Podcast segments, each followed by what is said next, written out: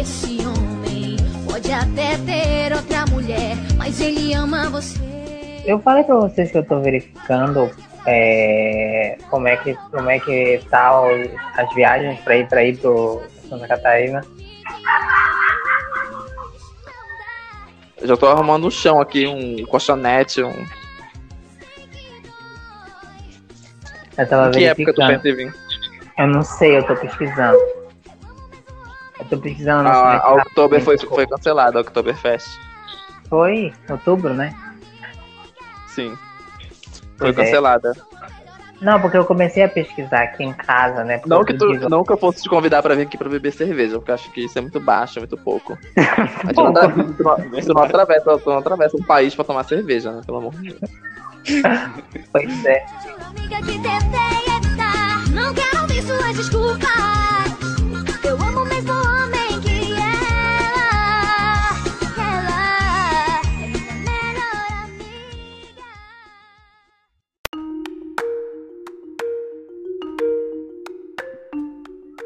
Ícaro, Eu acho que a origem do- da, da nossa autossabotagem dos três de cada um é diferente. aham. Talvez. O meu, no meu caso, é tipo.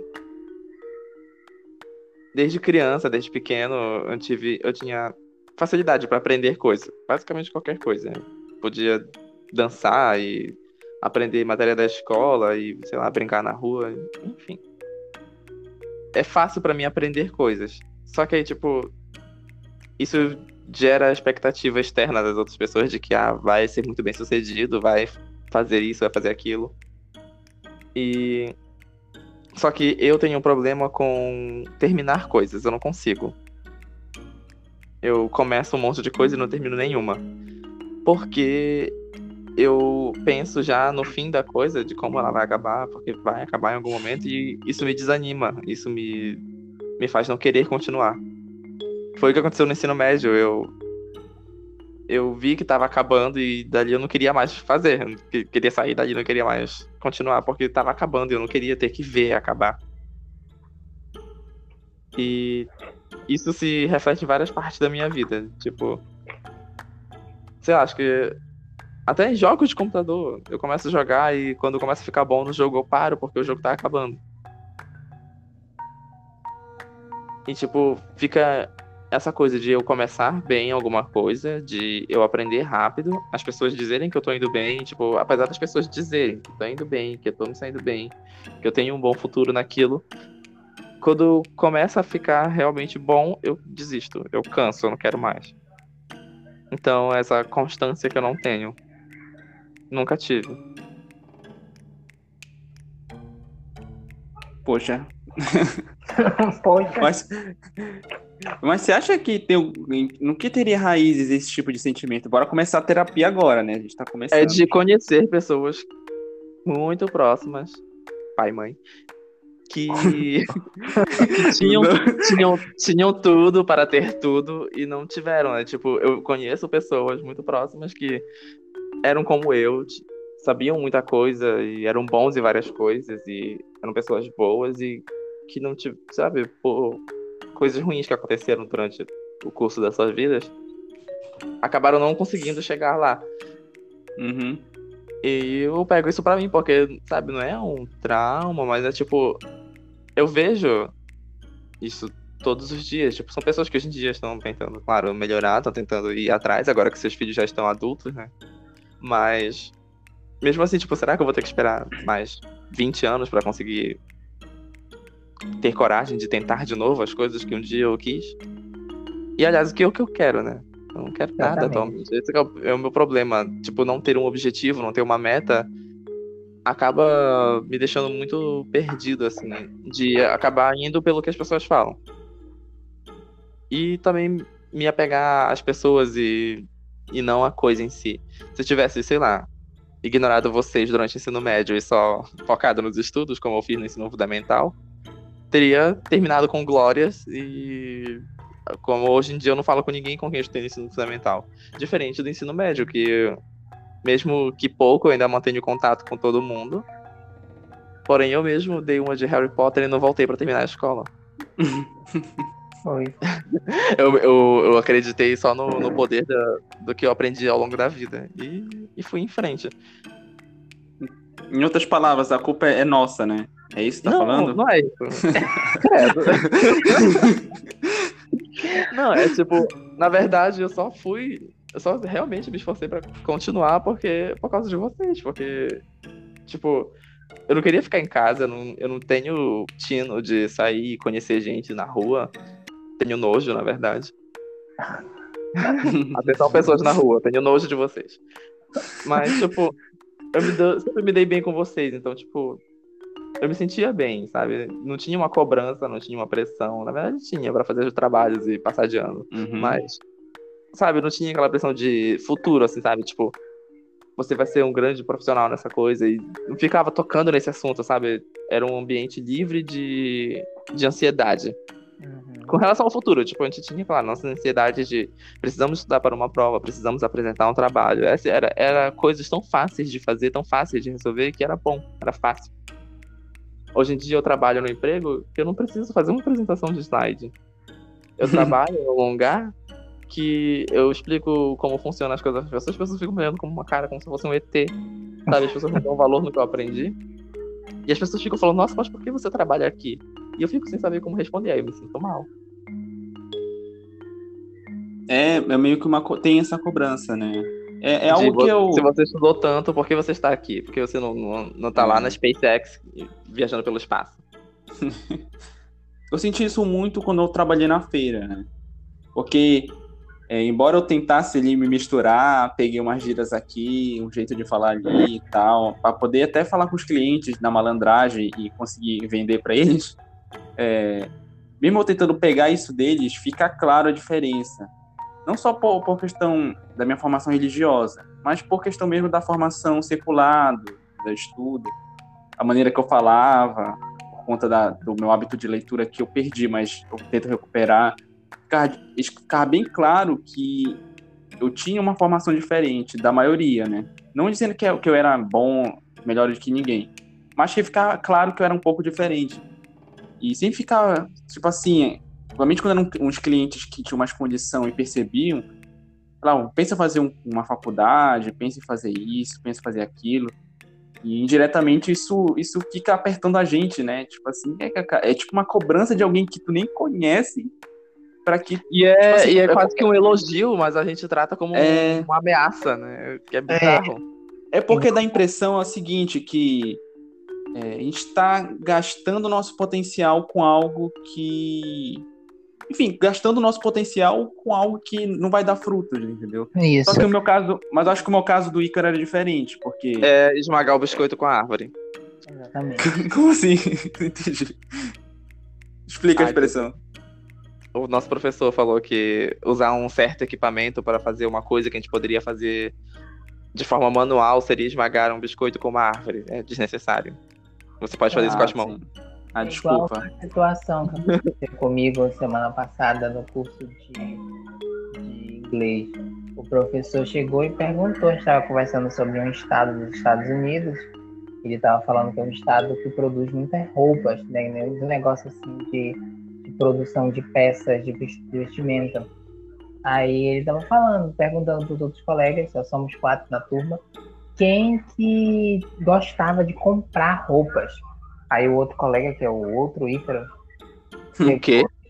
chegou e, ah, eu gosto de comprar. Aí a outra colega, ah, eu gosto. A outra colega, ah, eu gosto muito. Você sempre gostava de comprar. O professor, ah, eu também, eu adoro comprar. I like to buy. Aí, aí eu peguei e, e disse, eu não gosto de comprar roupa. Aí eu, eu não compro. Porque realmente eu não compro, eu compro duas, três peças de roupa por ano.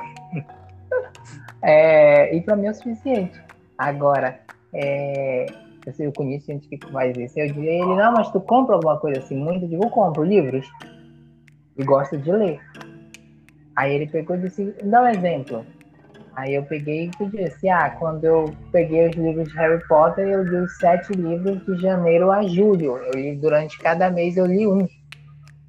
Aí ele pegou e disse, nossa, quando eu estudei, quando eu, quando eu ganhei, uma prima minha me emprestou os livros de Harry Potter para me ler, eu abri o primeiro e dois dias depois eu devolvi porque eu não tive vontade de continuar lendo. O errado era ele. Aí eu fiquei assim, eu digo, não. Não funciona com burros. Aí eu fiquei assim, aí eu digo, nossa, ele é porque eu não gosto de ler. Aí o professor não gosta de ler. Eu digo, você é um professor, se eu não gosta de ler. Fica É, um pouco não, errado- difícil. Fica um pouco difícil de defender. Tipo, É. é, esse negócio de. Mas pro caso de eu, eu e o Diego, estamos em uma área completamente diferente da química. Uhum. Apesar de termos feito o ensino médio técnico de química. Então é muito comum a gente escutar do tipo, nossa, você sabe isso e tá aqui. É, verdade. Tipo, o José até que tá numa coisa mais parecida. Eu acho ainda que é tráfico de drogas, mas ele fala que tem a ver com água. Então é tráfico de água. Ver Tráfico de água. É droga líquida. a Mas, tipo, a. Tipo, às vezes eu penso assim de uma forma quando bate um pouquinho de orgulho próprio, sabe? De amor por mim mesmo, porque eu fico, nossa, mas eu sei. Quando alguém me pergunta alguma coisa tão besta assim e eu dou a resposta, aí eu fico, nossa, mas eu poderia dar uma resposta tão mais complexa, eu sei tanta coisa, o que, é que eu tô fazendo aqui? Aí naquela hora eu fico, ah, eu vou tomar uma atitude, eu vou, Uhum. vou fazer um curso no Sesc, eu vou. eu Mas vou o abrir uma. TOEFL. Vou abrir uma startup. Eu vou abrir uma start. eu vou começar uma banda de garagem. Aí. Um dia desse eu fui ver os cursos pra uma startup aqui em Belém. Eu desisti. Só que aí, depois de. Tipo, isso é naquela hora, naquele momento ali que tu pensa aquilo e Uhum. toma.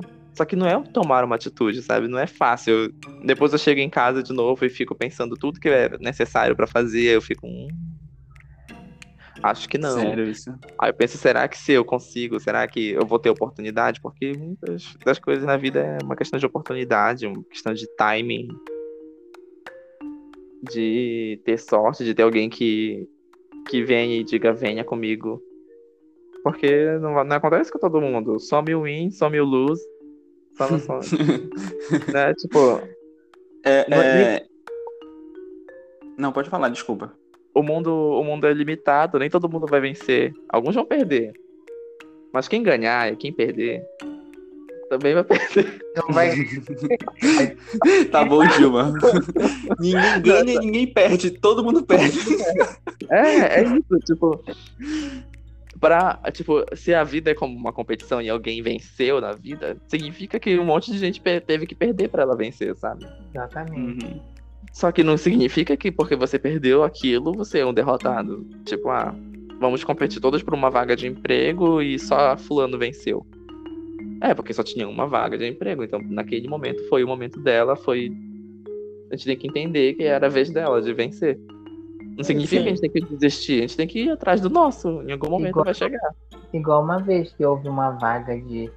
de, de né? Uma vaga de estágio para lá na UFPA, nos laboratórios, para monitoria. E foi o Léo, a Leide e eu concorrer à vaga. Léo e Leide são duas entidades, para quem não conhece, de super autocontrole, que eu Aí eu jamais peguei- alcançarei. Aí a gente pegou, éramos nós três e mais duas pessoas concorrendo. Aí, tipo, a Lady que ficou com a vaga, que ela tá lá até hoje, graças a Deus. É, então, é, quando a gente terminou, a gente veio aqui em casa almoçar. Aí depois a, a gente terminou lá a prova e a mamãe disse, ah, vocês três concorreram à mesma vaga? Aí eu disse sim, mas não tem problema? Eu digo, não. Por que que teria problema? A gente concorreu, ela ganhou, eu tô feliz porque ela ganhou. Porque da mesma forma como eu sei que se eu tivesse ganho ou o Léo tivesse ganho, eles estariam felizes por mim também e eu estaria feliz por qualquer uma das opções. Com certeza. Sim, Né? é isso que me, que me impede de, de perder as estribeiras. É, ter esse tipo de pensamento de é a vez dela, ok, é a vez dele, ok. Só de vez em quando eu uso isso de forma muito extrema, do tipo. Prefiro desistir para que outra pessoa ganhe. Ó, até parece. Não, é sério. Recentemente isso Não, aconteceu no trabalho do tipo de oferecerem vaga, sabe? Aí, tipo, eu tava junto com outra pessoa e eu vi que a pessoa tava se esforçando muito, sabe, pra conseguir. E eu não tava nem me esforçando mais, tipo, sabe? Eu tava me saindo melhor do que ele, porque, tipo, combinava mais comigo do que com ele, sabe? Era uma questão Uhum. de. Era uma pessoa super comunicativa e tal, que conseguiu chegar ali basicamente conversando com os superiores e se informando e fazendo amizade. Só que a tarefa em si não exigia sociabilidade, exigia concentração, exigia conhecimento de informática e tal, e essa pessoa não conhecia tanto, essa pessoa não tinha tanto contato com computadores. Eu tenho um computador em Uhum. casa, então para mim é fácil de aprender essas coisas. Uhum. E eu vi a pessoa ali, sabe, anotando tudo no papel e para não esquecer os comandos para usar no Tá programa. tal. Eu fiquei, cortando, cara. tá cortando? Pra mim tá normal. Agora não tá mais. Pois é. tipo, eu vi a pessoa ali se esforçando tanto e eu, sabe, eu nem queria estar ali, eu tava ali só porque me ofereceram mesmo. Aí eu fiquei pensando, nossa, não vale a pena eu ir lá e tomar isso da pessoa tá se esforçando tanto. Aí eu fui lá e falei, não, não, não quero, não tenho interesse. Ah, isso E- foi autossabotagem. Foi Olha, o autossabotagem. exemplo mais, o é exemplo mais puro. Isso que eu tô falando, é quando é exagerado esse sentimento de entender que é o momento de outra pessoa, ele é autossabotagem também. Né? Tipo, eu não- eu não fui, eu não fui bonzinho, eu não fui educado, eu fui idiota, porque Olha, não, Qualquer não tá- julgando. Não julgando, tá bom, Ícaro? Mas nesse caso aí, é, não seria, sabe, esse pensamento de é a vez dela vencer. É, não, não- nem, nem se aplicaria, sabe? Porque a pessoa não pode vencer algo que não tinha ninguém competindo. É, Esse dado, né? Então foi essa impressão que passou. Então ficou bem claro a, o- ali, a autossabotagem ali jogada. Pois é. A hora que É, eu quiser, eu posso ir lá e exatamente. dar uma rasteira nela. é isso mesmo. Não E sobre esse, isso que eu, que eu conversei, que o Ícaro mencionou, é, realmente tem uma semelhança. Isso me incomoda um pouco. É, se bem que a minha área, eu não, não mexo, não mexo com reagentes, não mexo com vidrarias, não faço titulação, não pego amostra nem nada do tipo. Mas eu trabalho com vendas desse tipo de item, né? Eu trabalho vendendo esse tipo de material. Mas eu não Para quem não nada sabe, com- todos esses palavrões que ele falou tem a ver com química. tem a ver com química. Então, eu não, eu não- então, mas tudo que eu aprendi no IF, é, toda a parte prática não me serviu de nada no trabalho, entendeu? Mas a parte de conhecimento serve. Mas enfim, é, mas mesmo assim tem às vezes uma cobrança pessoal, sabe? Porque muitas vezes as pessoas têm o seguinte pensamento: ah, eu me informei em tal coisa e eu tenho que seguir isso porque foi o que eu gastei meu tempo com isso, então vou ter que seguir isso. Só que, por exemplo, não é o meu caso, porque eu não finalizei curso superior nem nada. Mas uma pessoa que se forma em algo de maneira forçada, por pressão de pais e tudo mais, e ela decide fazer pós-graduação na mesma área e tudo, e seguir nessa carreira, mas por, por ter plantado uma semente que ela não queria plantar, seguir um- uma carreira que ela não queria seguir. E, e isso gera autossabotagem justamente de, de em vez de fazer algo que realmente poderia ser bom para ela, ela se, se priva de, de felicidade por pela semente que foi plantada anteriormente, né? Às vezes fica essa cobrança pessoal, "Ah, eu já me formei nisso, era para ter seguido nisso aqui, era para ter conseguido um emprego nisso aqui. E a gente se comparar, tal, tal pessoa conseguiu um emprego na mesma área, porque eu não consigo, era para ter feito isso lá atrás e tudo mais. Isso, isso às vezes puxa, é um, uma puxada de tapete, né? E isso desanima bastante às vezes. Mas acho que o, o meu caso do Ica era um pouco diferente, porque meio que eu escolhi é, fazer isso. Eu escolhi deixar o curso, eu escolhi trabalhar na feira, eu escolhi trabalhar com vendas. E justamente por lembrar que foi uma escolha própria, não foi é, nada de necessidade, nada do tipo, meio que corta um pouco essa, essa cobrança. Mas quando vem alguém e aperta nesse, nessa ferida, assim, sabe, cutuca, aí começa a sangrar um pouco. Aí eu fico uma semana, duas semanas pensativo e no, afeta acho meu que- trabalho. Eu acho que esse restart foi, foi bom, assim, tipo, eu poderia ter continuado em Belém, poderia ter continuado o estudo de química e conseguido emprego na área e tal. Mas, tipo, essa reviravolta de atravessar o país e ir pra um lugar onde eu não tenho nada e começar tudo do zero, fazer um trabalhando num emprego que, que não tem nada a ver com o que eu estudava. E eu acho que foi bom pra eu começar a perceber esse tipo de coisa. Hum, Tipo, eu percebi mais que eu fazia isso comigo quando eu fiz isso, esse choque de realidade de estar num lugar onde não tenha meus pais por perto, não tenha minha avó por perto pra resolver as coisas pra mim. E, e eu não conhecia as pessoas do tipo de ah, não, eu não vou competir com meu amigo, ah, eu não vou não vou sair daqui porque essa, eu tenho um amigo aqui. Não, vou fazer as coisas agora porque são melhores pra mim. Aí agora eu posso, eu posso pegar a minha cadeira morta de bonita e dar uma girada aqui na casa e pensar, olha o que eu tenho. eu, eu consegui, eu consegui do nada, eu consegui sozinho, eu finalmente consegui. É bom. Demorou, mas chegou, ainda não é o que eu- o, tudo que eu quero e pra muita gente pode parecer que é pouco, mas sabe, fui eu que fiz, fiz sozinho, sabe? Né? E- É bom pensar nisso.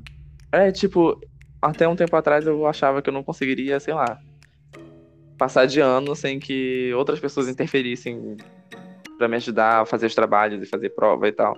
Agora eu tô aqui num lugar onde, se eu não me virar sozinho, eu vou ficar com fome. não, não que eu esteja dizendo para as pessoas atravessem a fronteira, tentem ser babá nos Estados Unidos. Eu estou dizendo que para algumas pessoas esse tipo de, de procedimento pode funcionar. Assim como tem a pessoa que vai mudar de vida lendo livro de autoajuda. Tem a Uhum. pessoa que vai, vai mudar de vida indo para a igreja, porque igreja também tem a função social de resgatar a mente da pessoa. Em alguns casos funciona.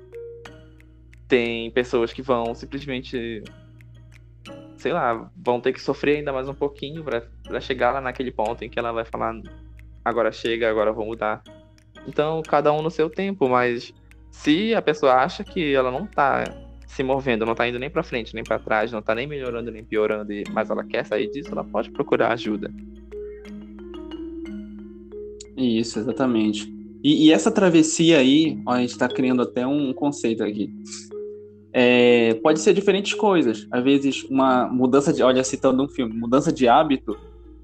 É, é, na verdade, o que o, o que o Ícaro queria dizer é justamente. É um, uma mudança de ambiente, mas não precisa ser tão longe. Por exemplo, no meu caso. é, não precisa tu ir para o sul, mas pode ser, por exemplo, digamos assim. No meu caso, foi. Embora eu ainda tenha meus problemas de procrastinação, de não terminar as coisas que eu começo, e de me sabotar para justamente não, não, não concluir com glórias as coisas, é, tem certas coisas com- que eu consegui melhorar, consegui cortar o- a, a raiz do problema. Por exemplo, meu problema em sociabilizar, os dois conhecem muito bem como era no início do, do ensino médio, como eu melhorei bastante do início até o fim. Jamais Mas- estaria gravando uma coisa dessas. Não. Jamais. E mesmo no fim do ensino médio, eu ainda tinha alguns problemas de estabelecer relacionamento, de me expressar, de falar. Não Eu vai acho que a culpa já era dos outros. Oi? Não Aí eu acho que a culpa já era dos outros, não, não era tua. Aí. É, isso melhorou muito devido a alguns fatores, algumas, algumas mudanças que eu fiz pessoais. Mas o que com certeza me interferiu muito foi justamente eu começar a trabalhar onde eu comecei. Meu primeiro emprego foi na feira, né? E ali, pra gente se manter fixo no, no bico, lá que é um bico praticamente, eu tinha que ter desenvoltura, eu tinha que falar com as pessoas lá na frente, tinha que chamar cliente, tinha que ser rápido, forte e, e atender, ser atencioso ao mesmo tempo. Então, tudo isso tinha que desenvolver várias habilidades ao mesmo tempo, coisa que eu não fazia antes sentado numa cadeira de escola, é, cadeira de um curso ou na bancada de química, né? Então, eu acabei desenvolvendo habilidades que eu nem sabia que poderia desenvolver e que eu achava que eu não poderia justamente porque foi devido a traumas passados, né? Mas realmente eu posso, eu posso falar com as pessoas, eu posso vender, eu posso me expressar sem sentir vergonha disso. E gravar minha voz também, que eu achava minha voz pavorosa. Eu ainda acho, mas eu mesmo assim tô falando. Coitado. Não gostava nem Então, Então, o próprio podcast seria um, um- enfim, uma medalha, né, de, ao menos de honra ao mérito, por ter conseguido que é- superar um, um dos Eu problemas. acho que é- esse podcast é é a cereja do nosso bolo de superação. O podcast ele é a autossabotagem da autossabotagem. Sim, É, isso, exatamente. porque ele sempre teve que acontecer, ele sempre pôde acontecer, sempre teve a ideia de acontecer pelo menos algo parecido como ele, mas nunca acontecia exatamente porque a gente se auto-sabotava, enrolava tanto que nunca saía. Até Mas agora livro, finalmente começou. Sim. É uma situação que também aconteceu com, comigo, né? Aquela história que eu falei que no meu trabalho eu me achava difícil, né? Insuficiente e tal. E já foi do meio pro final que eu melhorei um pouco e tal. Comecei a acreditar mais em mim enquanto profissional. Porque eu até disse, tu não enquanto profissional, vai acreditar nisso, né? Aí quando eu fui para o meu atual trabalho, onde lá eu sou responsável, é, eu tive que desenvolver todo um, um, planejamento de coletas e análise das nossas, do nosso serviço lá.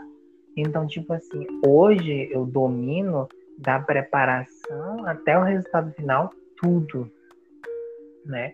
Então, quer dizer, eu consigo fazer com prazo estipulado. Eu e mais o, o ajudante, que é o Lauro, para quem não sabe, Lauro, Lauro Vinícius. também, Lauro também Ave Lauro. grande Lauro. Então, é, como ele tem a CNH, ele dirige e me ajuda nas análises. ele me ajuda nas análises. Então, tipo assim, nós desenvolvemos, conseguimos desenvolver um cronograma de coleta que a gente percorre 125 a 130 quilômetros no intervalo de, vamos dizer, 6 horas ou menos, fazendo as coletas. A gente e a gente consegue fazer todas as análises no intervalo de 8 horas corridas. É, então, quer dizer, com essa nossa organização, a gente é capaz. Alguém veio me questionar um dia: ah, mas os teus resultados, eu não concordo com os teus resultados. Eu digo, meu amigo, Uhum. isso é eu. Anitta, Quem fez Em nome de Mendeleev, quem é você? quem Mendeleev. fez a análise aqui fui eu. Quem viu a parada acontecer, quem fez a coleta, já vieram me com, já vieram fazer um monte Quando de eu cheguei aqui era tudo mato. Quando eu vi, quando eu, quando, então, quando tu tens o domínio de tudo, que tu tens o domínio do início até o final, tu assim, não, não tem erro de coleta, não tem erro de análise, quem fez isso daqui fui eu, quem calculou fui eu, eu tenho todo o embasamento teórico, eu tenho o caderno de laboratório, tudo ali marcadinho, anotadinho, você pode verificar se quiser, tá ali. Então, eu, hoje, como eu digo, eu dou conta do meu trabalho, eu dou confiança no meu trabalho. Aí há quem possa dizer, ah, isso é orgulho. Não, isso sou eu deixando de me auto-sabotar e passando a confiar em mim. Quando tu passa a confiar no teu trabalho, então as pessoas vão confiar em ti. Então, se as pessoas confiam em ti, automaticamente teu trabalho se torna confiável.